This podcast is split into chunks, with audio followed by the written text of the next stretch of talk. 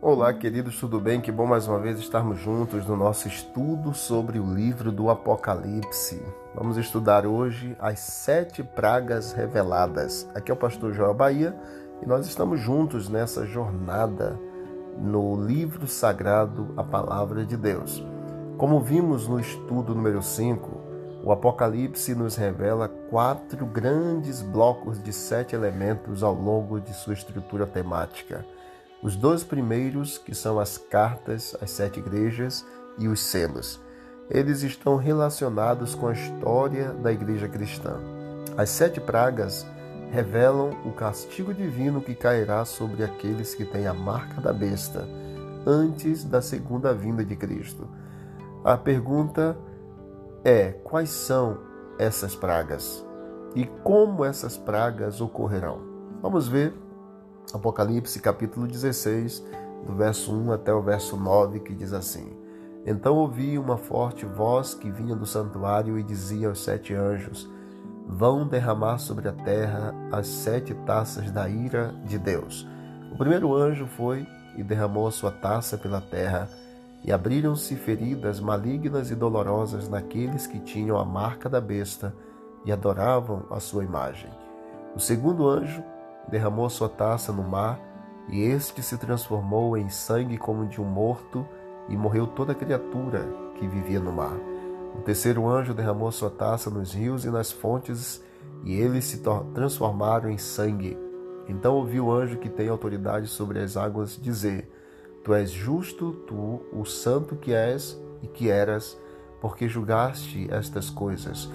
Verso 6: Pois eles derramaram o sangue dos teus santos e dos teus profetas, e tu lhes deste sangue para beber como eles merecem. Versículo 7: E ouviu o altar responder: Sim, Senhor, Deus Todo-Poderoso, verdadeiros são ju e justos são os teus juízos. O quarto anjo derramou sua taça no sol e foi dado poder ao sol para queimar os homens com fogo. E o verso 9: Estes foram queimados pelo forte calor e amaldiçoaram o nome de Deus, que tem domínio sobre essas pragas. Contudo, recusaram arrepender-se e a glorificar o nome do Senhor.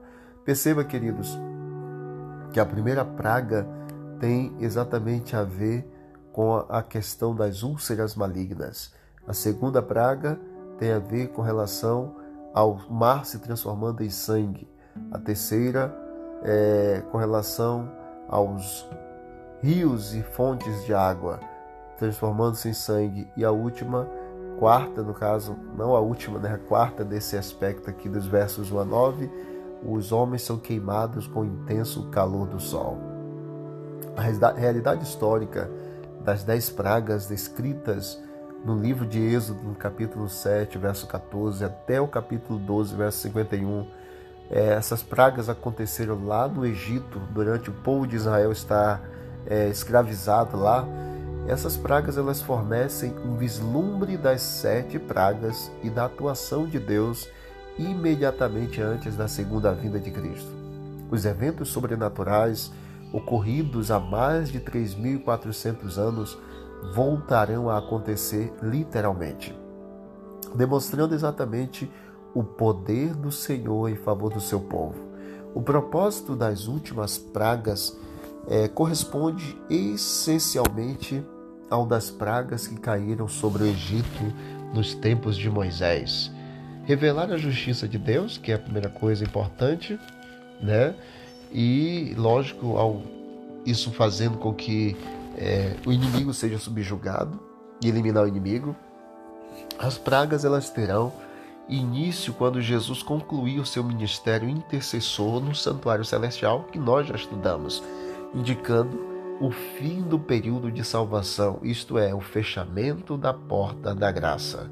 O quinto flagelo ou a quinta praga, em Apocalipse 16, verso 10 e 11, diz assim: ó, O quinto anjo derramou sua taça sobre o trono da besta, cujo reino ficou em trevas de tanta agonia, os homens mordiam a própria língua e blasfemavam contra o Deus dos céus por causa das suas dores e das suas feridas, contudo recusaram arrepender-se das obras que haviam praticado.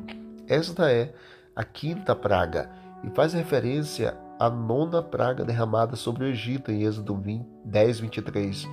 E qual era essa característica importante? Densas trevas ocorrerão nesta quinta praga. Durante a quinta praga, o reino da besta será paralisado por uma escuridão sobrenatural e impenetrável. Um veredito celestial apropriado para os que rejeitaram a Cristo como a luz do mundo e amaram mais as trevas do que a própria luz. Então perceba que a quinta praga vai exatamente no trono da besta. E qual besta? A primeira besta de Apocalipse 13, que você já estudou comigo qual é esta besta. A sexta praga acontece, então, é, no capítulo 16, verso 12 a 16, e é descrita em linguagem altamente simbólica. Nesta cena de conflito, qual é o nome dado ao local da batalha final? Apocalipse 16, verso 12 em diante. O sexto anjo derramou sua taça sobre o grande rio Eufrates, e secaram-se as suas águas para que fosse parado ou preparado no caminho para os reis que vêm do Oriente. Então vi saírem da boca do dragão, da boca da besta e da boca do falso profeta três espíritos imundos, semelhantes a rãs. São espíritos de demônios que realizam sinais milagrosos. Eles vão aos reis de todo o mundo a fim de reuni-los para a batalha do grande dia do Deus Todo-Poderoso. Eis que venho como ladrão, feliz aquele que permanece vigilante e conserva consigo as suas vestes, para que não ande nu e não seja vista a sua vergonha. Então os três espíritos reuniram-se no lugar que em hebraico é chamado de Armagedon. Armagedon é a descrição deste grande conflito. Para entender os símbolos utilizados nesta praga, é necessário identificá-los na história de Israel. Em 539 a.C., o Império Babilônico que havia levado Israel para o cativeiro foi derrotado pelas forças de Ciro, liderar, liderando os exércitos dos Medos e Persas. A sua tática constituiu em desviar o curso do rio Eufrates. Isso você encontra na, em Daniel capítulo 3 em diante, que cortava a cidade e era responsável pelo suprimento de água de Babilônia, provocando duas situações. A primeira delas, diminuindo seus recursos hídricos, e a segunda, permitindo que os arquedutos se tornassem túneis pelos quais seus exércitos pudessem passar para adentrar a cidade que era fortemente protegida por muros.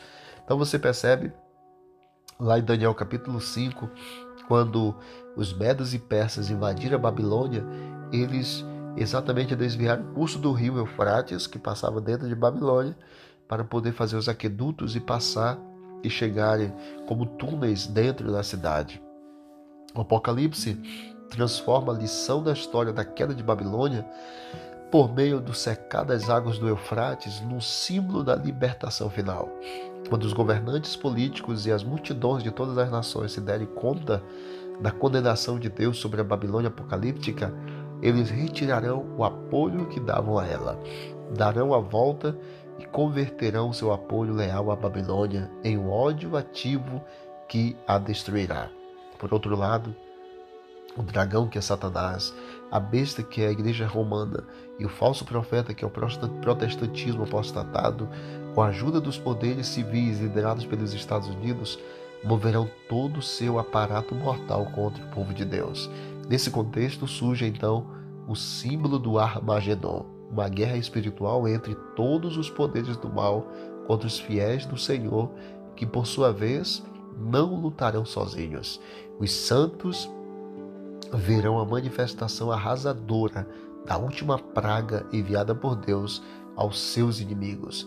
E quando a sétima praga é apresentada, o que a voz que sai do santuário diz no Apocalipse capítulo 16, o verso 17 e o verso até o verso 21.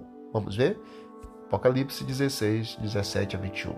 O sétimo anjo derramou a sua taça no ar e do santuário saiu uma voz forte que vinha do trono dizendo: Está feito ou está consumado. Houve então relâmpagos, vozes, trovões e um forte terremoto. Nunca havia ocorrido um terremoto tão forte como esse desde que o homem existe sobre a terra. A grande cidade foi dividida em três partes, e a cidade das nações se desmoronaram. Deus lembrou-se da grande Babilônia e lhe deu o cálice do vinho do furor da sua ira. Todas as ilhas fugiram e as montanhas desapareceram. Caíram sobre os homens vindas do céu enormes pedras de granizo de cerca de 35 quilos cada, cada. Eles blasfemaram contra Deus por causa do granizo, pois a praga fora terrível.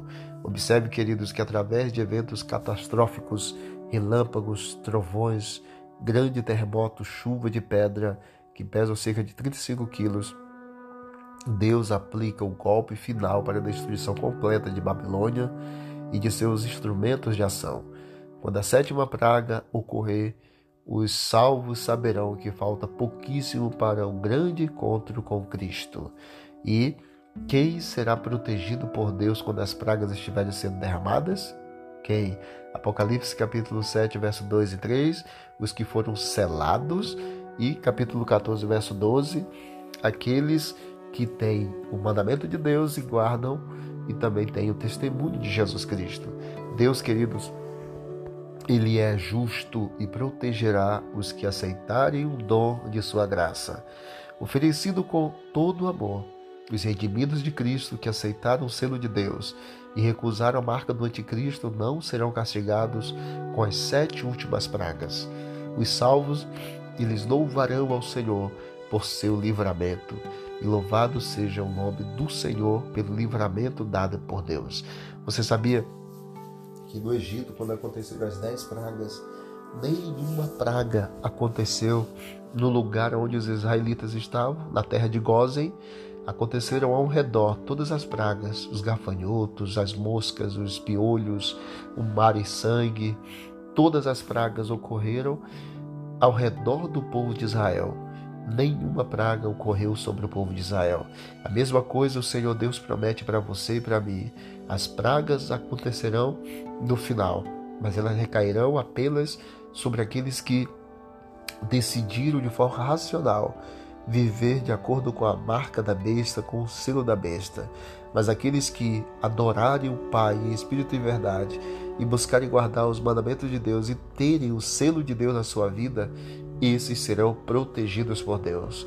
Eu, nesse dia, quero me comprometer e dizer que entendi que Deus derramará as sete pragas sobre aqueles que possuírem a marca da besta. Eu me comprometo, Pastor Joel, a buscar a proteção de Deus durante esse período, tendo a certeza de estar selado com o selo de Deus e vivendo com todo o povo escolhido do Senhor. E eu pergunto, você também faz esse compromisso nesse momento? Se faz esse compromisso, ore comigo. Ore comigo nesse momento. Querido Deus, aceita o nosso compromisso, a nossa decisão. Nos batiza cada dia com o teu Espírito e nos ajude a termos e a recebermos o selo de Deus na nossa vida e vivermos de acordo com a tua vontade para a salvação de todos nós e nos ajude a nos livrar dessas pragas no final e a guardarmos o grande dia e encontro com o Senhor em nome de Jesus. Amém. Deus abençoe a todos e vamos que vamos para o alto e avante.